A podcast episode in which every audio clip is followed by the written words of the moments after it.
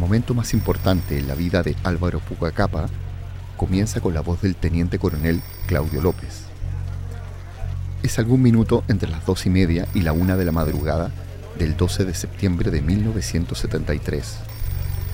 Hace unas 17 horas que el golpe de Estado en Chile se puso en marcha y más de 24 que Puga no pega un ojo. ahí se fue y me mandó a llamar como después a las 12 vi. Ya. Mandó a llamar. Entonces me acuerdo que me acuerdo que fue Claudio López me, me fue a avisar. Ya. Me dicho quiero, quiero hablar. Pero antes de adentrarnos en ese instante, conviene saber qué ha hecho Puga en las horas previas. Desde que a las 4 de la madrugada del día anterior, un auto oficial pasó a retirarlo por su casa y lo introdujo secretamente en el edificio del Ministerio de Defensa.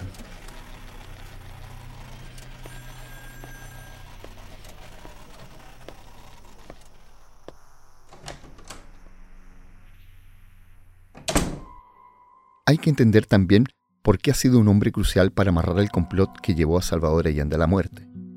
A punto tal que, durante varias horas, ha sido el único hombre sin grado militar en todo el edificio, el primer civil en plegarse activamente al golpe. y, cuando llego ahí, bueno, bueno, la hora, entonces, tú te encargas, me dijo, de, de, El almirante Patricio Carvajal, jefe del Estado Mayor de la Defensa, lo recibe cálidamente en el cuarto piso donde funciona el Comando de Operaciones de las Fuerzas Armadas. Es una oficina donde radios, teléfonos y equipos para comunicarse con los sublevados. Carvajal ocupó ese cargo desde enero. El ministro de Defensa, Orlando Letelier, no se equivocaba al considerarlo poco fiable. Será uno de los hombres fundamentales de la conjura, haciendo enlace entre los comandos de las Fuerzas Armadas y comunicándose con el propio Allende para exigirle la renuncia. Carvajal le señala a Puga un escritorio.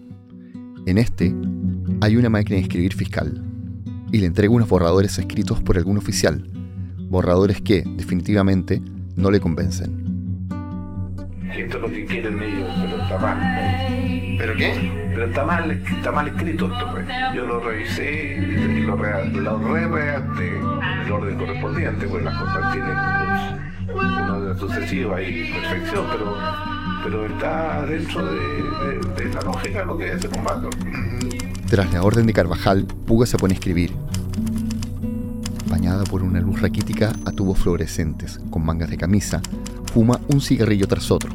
Prueba, tacha, arruga la hoja y vuelve a empezar. Porque yo los había vivido los bandos en Argentina, cosa que no ninguno de ellos había vivido los bandos.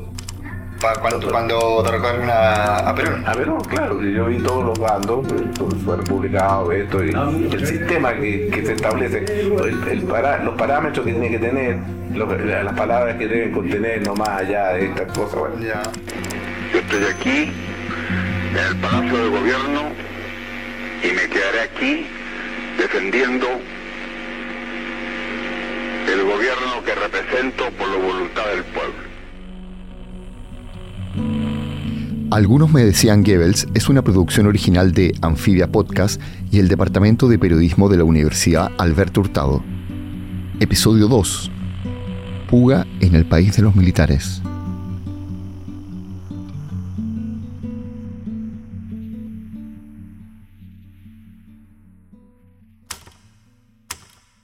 El reloj marca las 7 y 50 de la mañana. El presidente Allende confirma al país la sublevación de un sector de la marinería y advierte que está decidido a dar la vida si fuera necesario. Las Fuerzas Armadas ponen en marcha el Plan Silencio. Bombardean, allanan y ametrallan estaciones de radio y canales de televisión. A las 8 y 30, Radio Minería y Radio Agricultura, emisora que Puga dirige, comienza a emitir el himno nacional.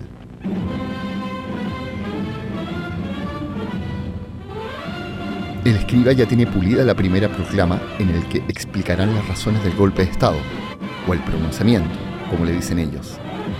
A las 8 y 42, el teniente coronel Roberto Aguilar lee el primer bando.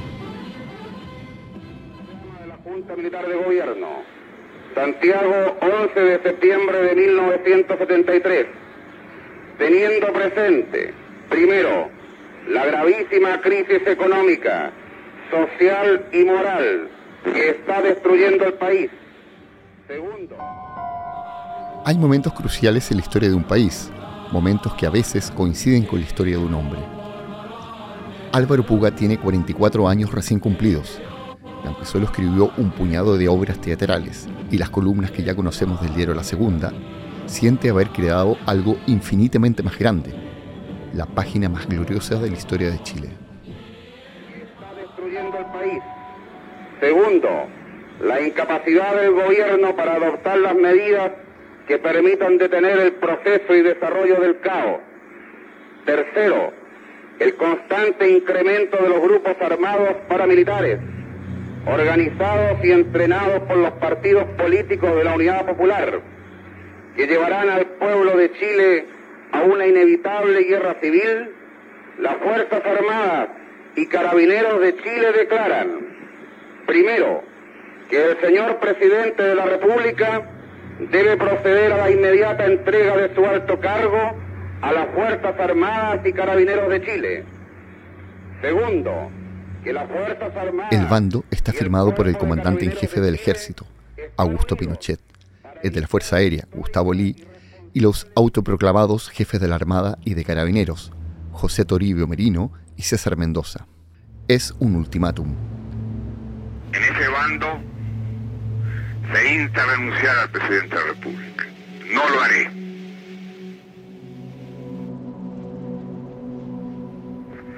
Y que en este instante los aviones pasan sobre la moneda.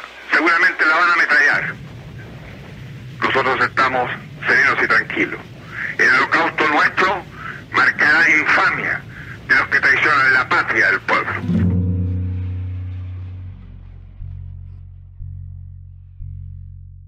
La Central Única de Trabajadores emite un llamado a organizarse y resistir en cada fábrica o puesto de trabajo. La tensión crece. Puga redacta en unos minutos un bando para recordarle a los obreros y campesinos lo que puede ocurrir si no acatan esta orden. Se advierte a los ciudadanos que cualquier acto de sabotaje en todo tipo de actividades nacionales, como empresas, fábricas, medios de comunicación o de transporte, etcétera, será sancionado en la forma más drástica posible, en el lugar mismo del hecho y sin otra limitación que no sea la de... A las 10 y 15, Salvador Allende pronuncia su último discurso. Un mensaje preciso, sustancioso y poético, de 6 minutos y 17 segundos. Una vez más, reafirma su voluntad de morir como presidente de Chile. Que la semilla que entregáramos a la conciencia digna de miles y miles de chilenos no podrá ser cegada definitivamente. Tienen la fuerza, podrán avasallando, pero no se detienen los procesos sociales ni con el crimen y con la fuerza. Trabajadores de mi patria, tengo fe en Chile su destino. Superará otros hombres este momento gris y amargo donde la traición pretende imponer. Sigan ustedes sabiendo que mucho más temprano que tarde, de nuevo, abrirán las grandes alamedas el hombre digno para construir una sociedad mejor. ¡Viva Chile! ¡Viva el pueblo! ¡Vivan los trabajadores! Estas fueron mis últimas palabras.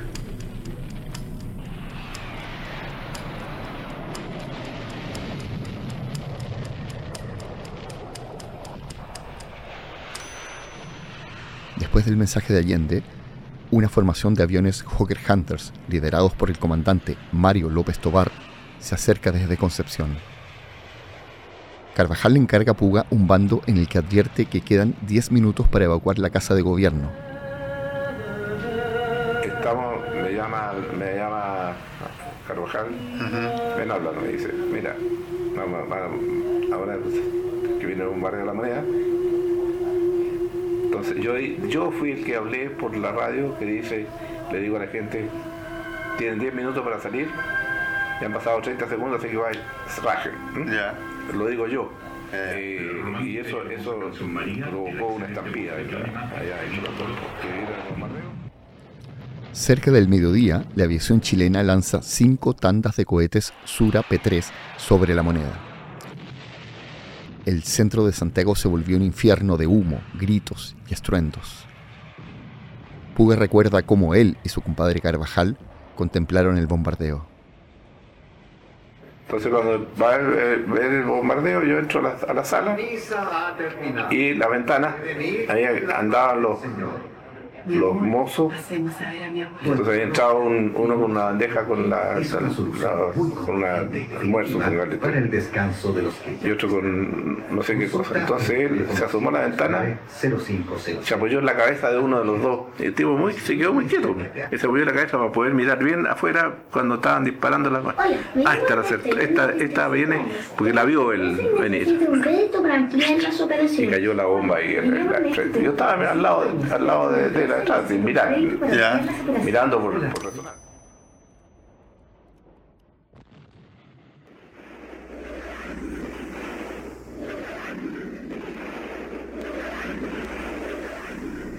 Después de las 2 de la tarde, un par de soldados de la Escuela de Infantería encuentran en el Salón de Independencia al médico presidencial Patricio Guijón, de rodillas junto al cadáver de Allende el general Palacios reporta inmediatamente a su superior.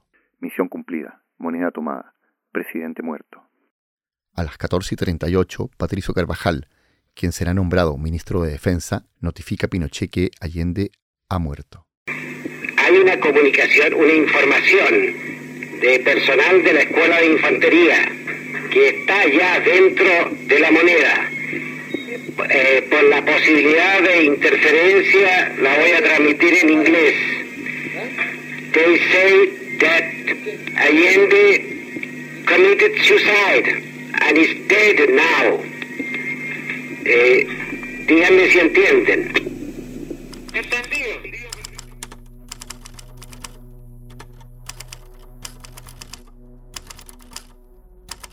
Álvaro Puga redacta el texto para anunciarle al país y al mundo que el presidente Allende acaba de suicidarse.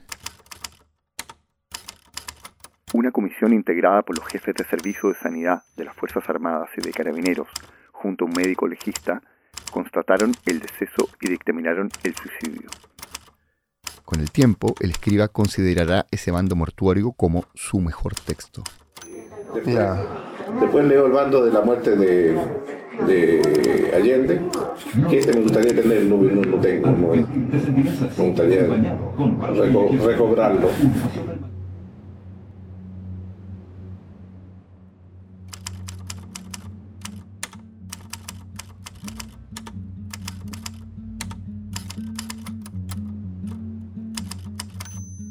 Según su propio registro, Álvaro Puga llegó a confeccionar 47 bandos militares, bandos que reglamentaban discrecionalmente la vida y la muerte de los chilenos.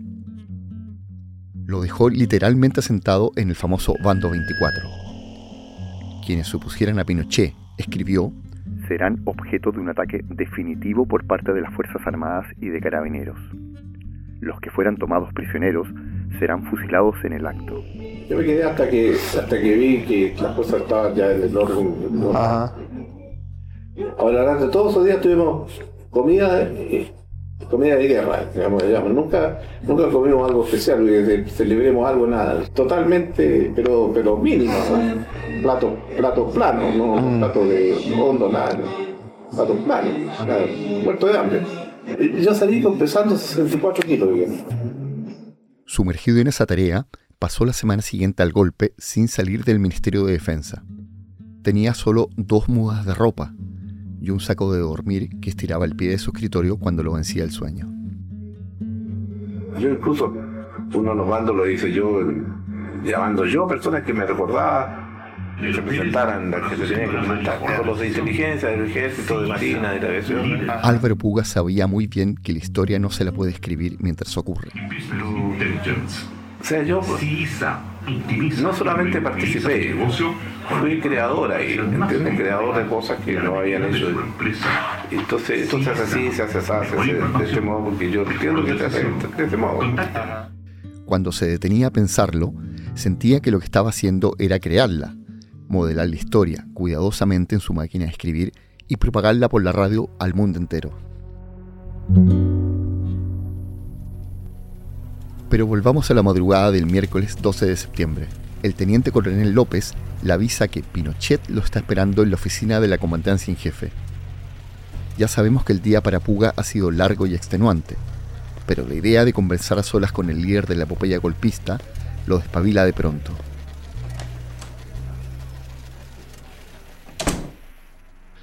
En el despacho la temperatura es agradable. No hay ajetreo en los pasillos, como en el Ministerio de Defensa. El dictador lleva su traje de campaña y está de buen humor.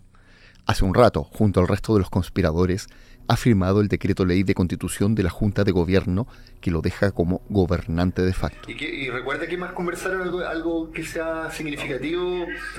Porque ahí usted ahí no le ofreció ningún puesto usted. No, le ofreció nada. No le dijo usted va a trabajar con nosotros. No. Puga no recuerda mucho más. Tal vez lo haya felicitado sin demasiado énfasis por los bandos. Si la conversación sobrevuela los acontecimientos sangrientos de la jornada, Puga lo olvidará o reprime la insolente curiosidad de saberlo. De pronto, una ráfaga de metralleta retumba en la calle, donde todo parece quieto. Pinochet se fastidia. Y él gritó, ¿hasta cuándo? Esto, Oiga, le dije, yo esta cuestión es así. Le yo ya había vivido revoluciones de argentina, así que le dije, esta cuestión es así. De esto vamos a escuchar mucho. Así que no, no sé, no, es que yo pensaba que esto iba a ser más simple. Los dos, el hombre fuerte de la dictadura y el primer civil, se consideran escritores dignos de respeto. Por eso, el último tópico de la charla es la literatura. De pronto, el general camina hacia la biblioteca y toma un ejemplar de su libro Geografía Militar y otro de Guerra del Pacífico. En el primero anota su nombre y la fecha, 12 de septiembre. En el segundo escribe, al distinguido escritor don Álvaro Puga, afectuosamente Augusto Pinochet.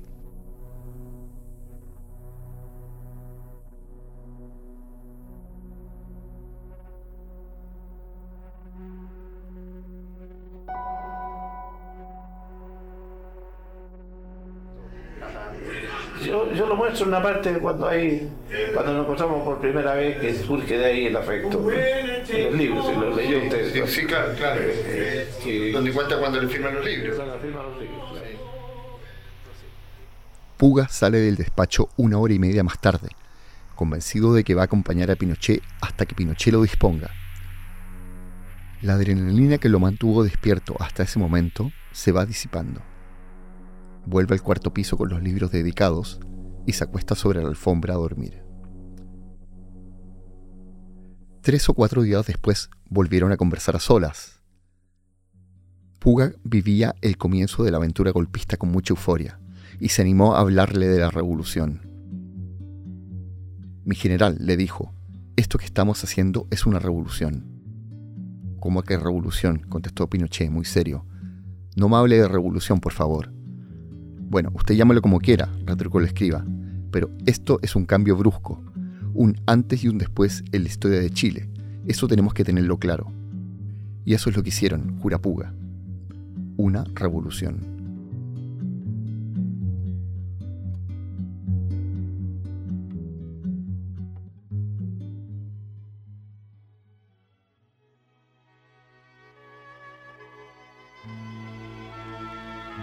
11 de septiembre de 1974. Amanece en la capital de Chile. Ha transcurrido un año del derrocamiento del gobierno marxista. Un día más para la humanidad.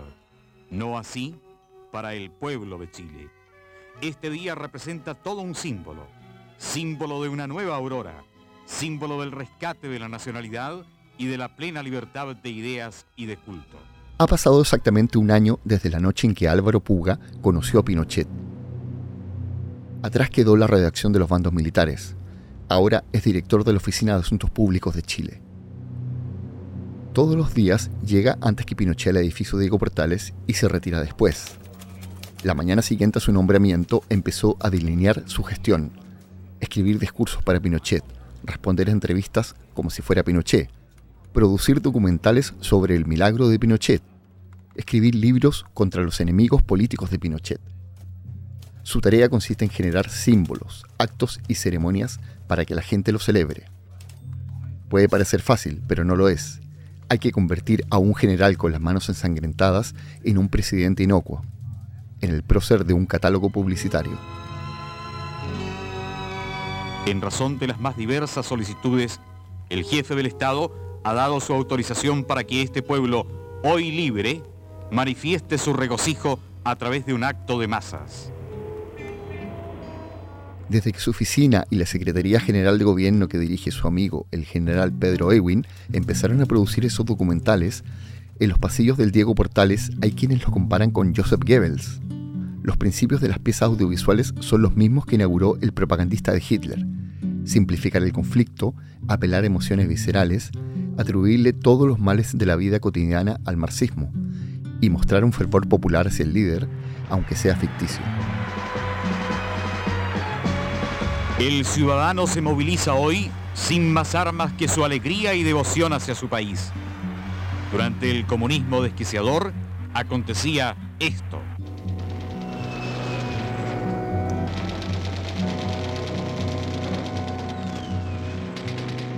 Cuando Pinochet asiste a un acto, distinción o gira protocolar, Puga no solo se ocupa de la logística, también escribe los discursos que el general recita, como el que pronuncia en 1974, durante su visita al Paraguay de Stroessner. Vuestro país ha demostrado comprender en forma inalterable y cabal, escribe Puga, la necesidad que existe de protegerse eficazmente de una doctrina que, originada como secta internacional a lo largo del mundo, pretende destruir los valores fundamentales de la civilización libertad y cristiana, en las cuales nuestras naciones se encuentran en la espiritual.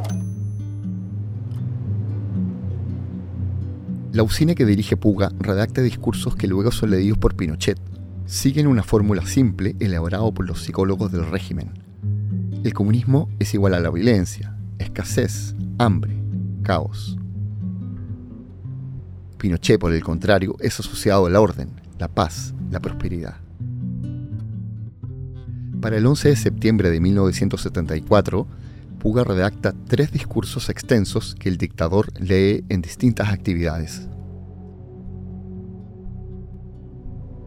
Los chilenos deben saber que la inquebrantable decisión con que las Fuerzas Armadas procedimos hace un año, en un día como hoy, sigue vigente, y que el retorno al marxismo o a la demagogia que nos condujeron al borde del abismo definitivo es algo que no permitiremos jamás.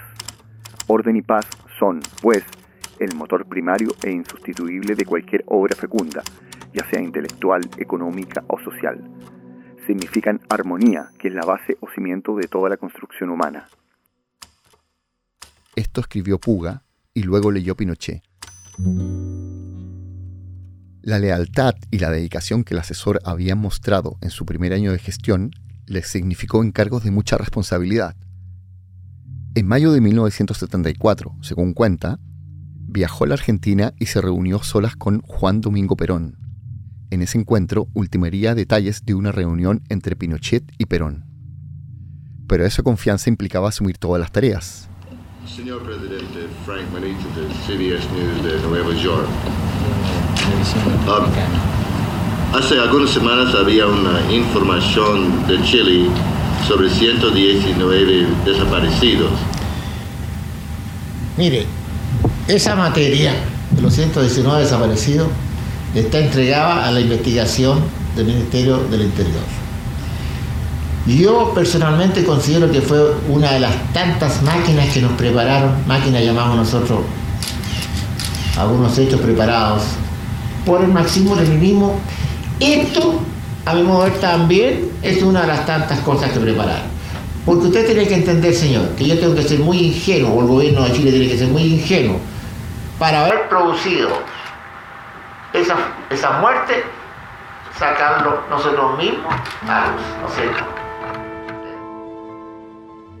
En conferencia de prensa, Pinochet habla de la Operación Colombo como una máquina, es decir, un montaje, y se lo atribuye al marxismo-leninismo. Es el invierno de 1975. La verdad es exactamente opuesta. El mero curso de la historia permitirá reconstruir una de las operaciones de inteligencia más audaces de la DINA. En 2018, la Televisión Nacional de Chile produjo un informe con las voces de algunos de los protagonistas. En julio de 1975 apareció en la revista argentina Lea y el diario brasileño O Día la lista de 119 supuestos extremistas asesinados, entre ellos por supuestos conflictos internos. Los nombres. Operación Colombo fue uh, un intento de esconder el hecho de que estos 119 personas habían sido asesinados en Chile y sus cuerpos uh, desaparecidos. Ese era John Dinges, un periodista de investigación norteamericano que fue corresponsal del Washington Post y revista Time en Chile en aquel salvaje año de 1975. Con la supuesta inmunidad que le daba su nacionalidad y mucha valentía, Dinges investigó a fondo la Operación Colombo. 38 años después, recuerda cómo logró desbaratar la mentira.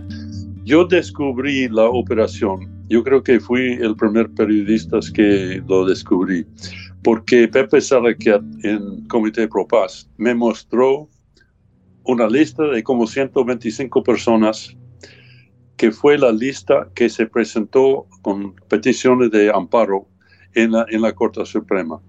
Eso era una lista confeccionada de desaparecidos confirmados. O sea, cada uno había de esas personas había sido visto dentro de lugares de detención como Villa Grimaldi, Benda Saxi, etc.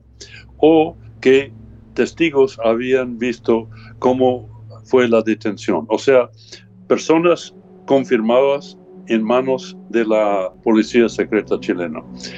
Uh, y Pepe me dijo, mira, compara las listas en los diarios en el extranjero con estas listas. Exactamente las mismas listas. ¿Cómo veo eso? Por faltas de ortografía, por ejemplo, orden de los nombres, uh, duplicaciones, todo era exacto. O sea, duplicaron no solo las listas, sino los errores en las listas. Era la prueba de que las listas publicadas en Brasil y, Buenos Aires eran listas proveídos, uh, entregados por DINA a esos diarios. Los medios nacionales, según lo que consta en la historia, eh, los reprodujeron de cable y particularmente el Mercurio y la Segunda fueron eh, los, que lo difundieron con mayor eh, agresividad. la Segunda tituló Exterminados como ratones. Ese es Roberto Dorival, hermano de una de las 119 personas asesinadas. La Operación Colombo contó con la complicidad de la prensa chilena. Y en ese entonces, como si nada, Puga seguía publicando sus columnas políticas en el diario La Segunda bajo el seudónimo de Alexis. Él jura haberle reprochado a su amigo, Mario Carneiro, ese infame titular. Recuerdo esa cosa de que murieron como rata o ratón. Él estaba muy enfermo. Ya. estaba muy enfermo, estaba ya. no andaba muy bien su, de su cabeza. Yo lo reté por, esa, por ese título. ¿Cuál titular? Pugamiente. En 2008, un tribunal de ética del Colegio de Periodistas de Chile investigó el rol de editores y directores de algunos diarios en el caso de los 119. Puga fue mencionado por tres periodistas como el funcionario que distribuía la información falsa a los directores y editores de los diarios chilenos. Uno de ellos fue el propio secretario de prensa de Pinochet, Federico Willoughby. El otro fue Dingues. Y la historia rebotó en Chile, obviamente. Gran noticia en la segunda, Alexis uh, escribió una columna Ah, resumiendo lo que decía ah, los, las publicaciones en el extranjero. Ah, y el título en la segunda era Exterminan miristas como ratas, algo así. Un tiempo después, Dinges accedió a los documentos confidenciales que la policía argentina había encontrado en poder del espía de la DINA en Buenos Aires, Enrique Arancilla Clavel, y que aportaban más datos sobre el director de Asuntos Públicos en Chile. Con toda la información que yo tenía. Y en ese artículo yo digo que fue Álvaro Puga que fue el enlace uh, con la información entre los diarios en extranjero y, y Chile. En 1977, el gobierno chileno redactó un decreto para expulsar a Dínguez del país. Pero la intervención del embajador norteamericano abortó el trámite. Cerca de fin de año, Puga citó al corresponsal extranjero en su despacho para validar la credencial de un colega que estaba de paso en Chile. Cuando llegaron, le pidió a la periodista que esperara afuera. Senté uh, con su escritorio y me dijo que habían tratado de expulsarme y eso no, uh, lamentablemente, no se logró. Uh, era una lástima porque mi trabajo era antichileno, que yo estaba dando ayuda a los extremistas y que ya no el gobierno ya no me podía dar protección contra los terroristas. En cualquier minuto, caminando por la calle, me podía atropellar un auto. Eso era la amenaza de Álvaro Puga. Conchera, ni, ni, nada, no tenía nada que ver con la operación Colombo, porque no, no, eh, no conozco al señor Dingue, por ejemplo, uno que dice que aparece en un libro, que dice que, que me vio y que, y que, yo le eché a la persona que le había dicho que lo había amenazado. No lo conocí nunca. Álvaro Puga vuelve a mentir.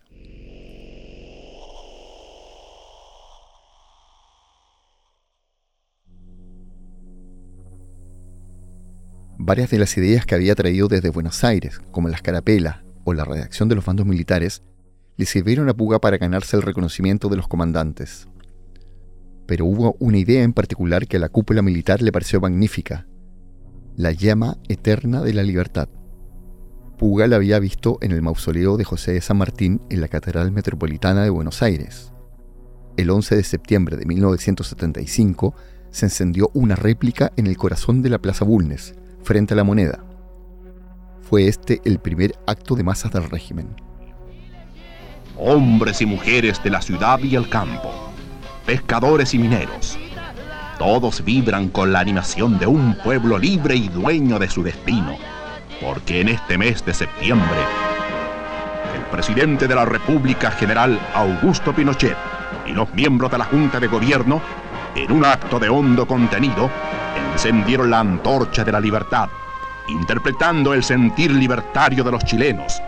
Rescataron al país de la más oscura opresión a que se puede someter al hombre, el comunismo destructor de nacionalidades.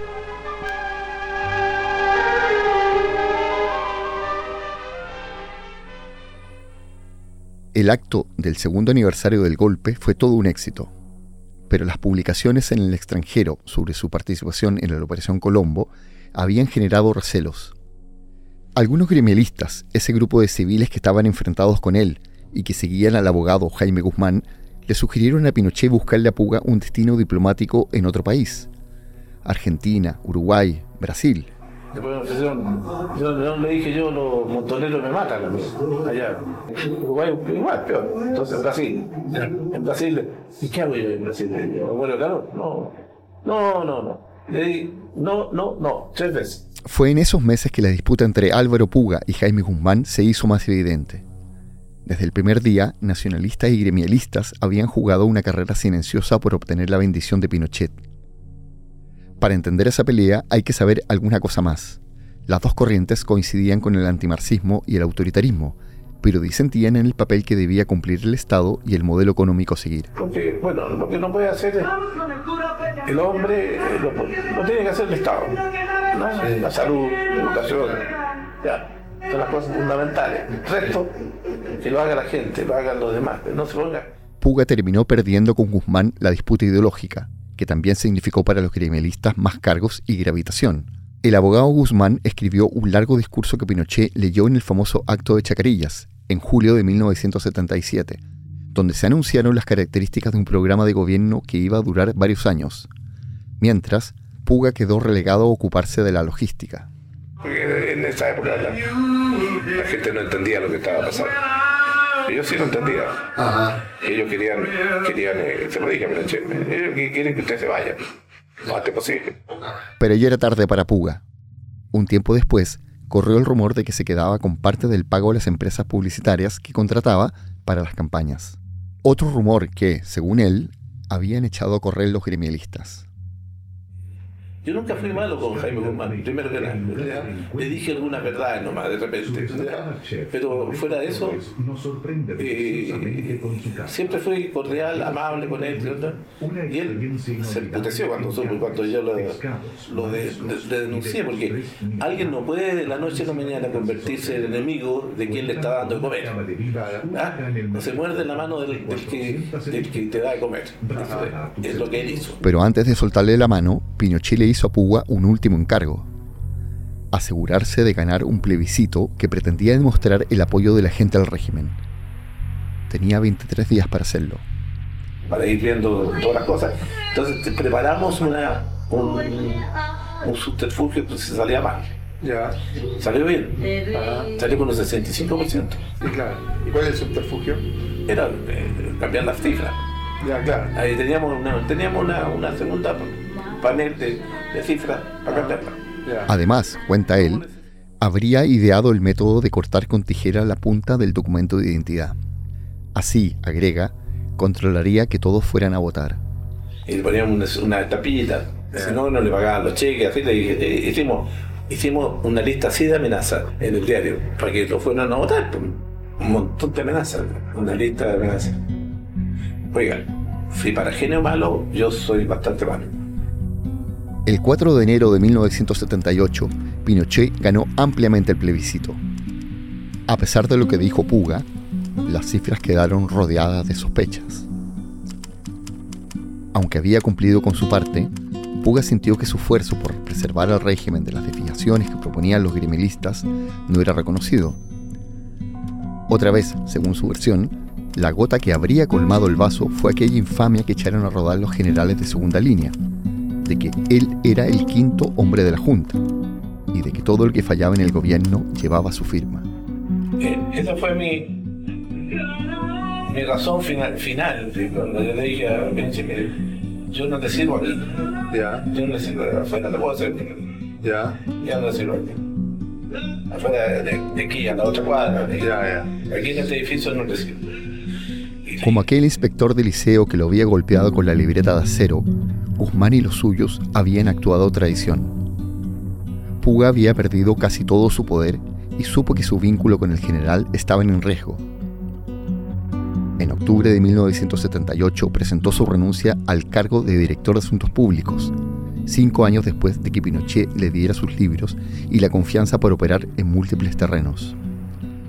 Sin embargo, dejar su despacho no significaba necesariamente dejar el poder como él mismo le había sugerido el presidente, afuera también le servía. Él mismo dirá, nunca olvida las ofensas. Y quedaba mucho tiempo por delante para encontrar al odioso Guzmán tomando agua de la pila y darle la cabeza contra la piedra.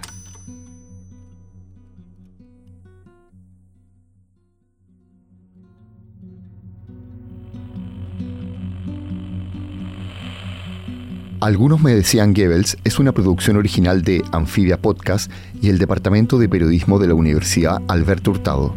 Forma parte del especial El primer civil de la dictadura, los archivos secretos de Álvaro Puga, publicado por Revista Anfibia y la Universidad Alberto Hurtado. Mi nombre es Juan Cristóbal Peña. Producción ejecutiva Tomás Pérez Bisón. Guión Laureano Barrera. Investigación Francisca Skognich, Joaquín Zúñiga, Daniel Lillo, Sofía Concha, Pablo Seguel y quien les habla. Diseño de sonido, Jeremías Juárez. Grabación, Estudio Red. Comunicación, Vera Ferrari. Archivos, Museo de la Memoria, Televisión Nacional de Chile y Cineteca Nacional. Coordinación General, Leila Messinger. Dirección de Arte, María Elisa Garay. Coordinación Periodística, María Mancilla. Dirección de Revista Anfibia, Cristian Alarcón.